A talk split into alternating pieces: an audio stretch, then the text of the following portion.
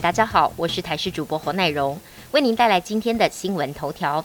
指挥中心宣布，二十七号凌晨十二点，三级警戒调降为二级。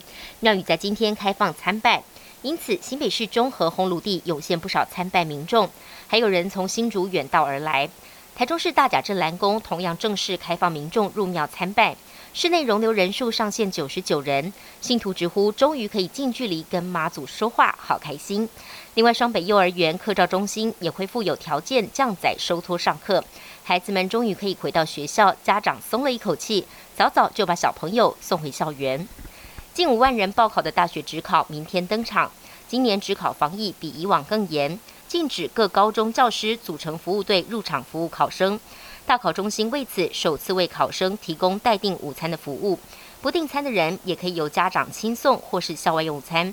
不过仍然有家长担忧，今年只考不开放考场服务队，学生无人照料，领餐恐怕也会导致群聚，增加染疫风险。统一订餐也担心可能引发食物不新鲜、吃坏肚子等等疑虑。又有健身房传出确诊者足迹。World Gym 台北大直店昨天突然发出停业公告，宣布将停业三天进行清消。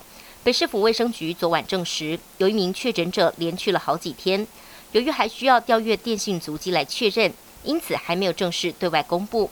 不过，这已经是 World Gym 继台北站前店、长春店、内湖店之后第四间分店，因为传出确诊者足迹而停业。而市长柯文哲就分析，这三个月的疫情变化。发现台北市的确诊案例高达百分之四十四点七，都是无症状患者，从 PCR 筛检才捞出来的。由于很多个案还潜藏在社区，这也是北市很难清零的关键。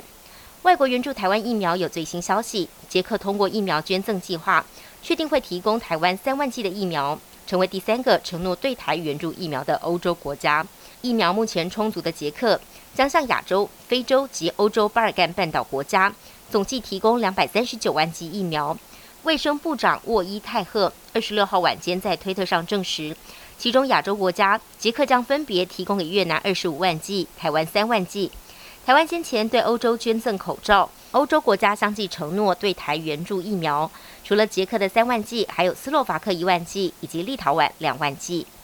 王毅周一在天津会见美国国务院常务副国务卿雪曼时。表示防止中美关系失控有三条底线，包括了不得挑战中国制度、阻挠中国发展，以及在新疆、香港跟台湾议题上侵犯中国主权。王毅还声称台湾是重中之重。雪曼二十五到二十六号访问中国，他礼拜一上午先跟中国外交部副部长谢峰会谈，之后再会见王毅。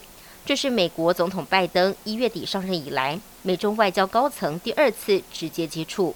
极端气候发威，南欧的意大利也难以幸免。意大利北部遭到强风豪雨袭击，同时还下起冰雹。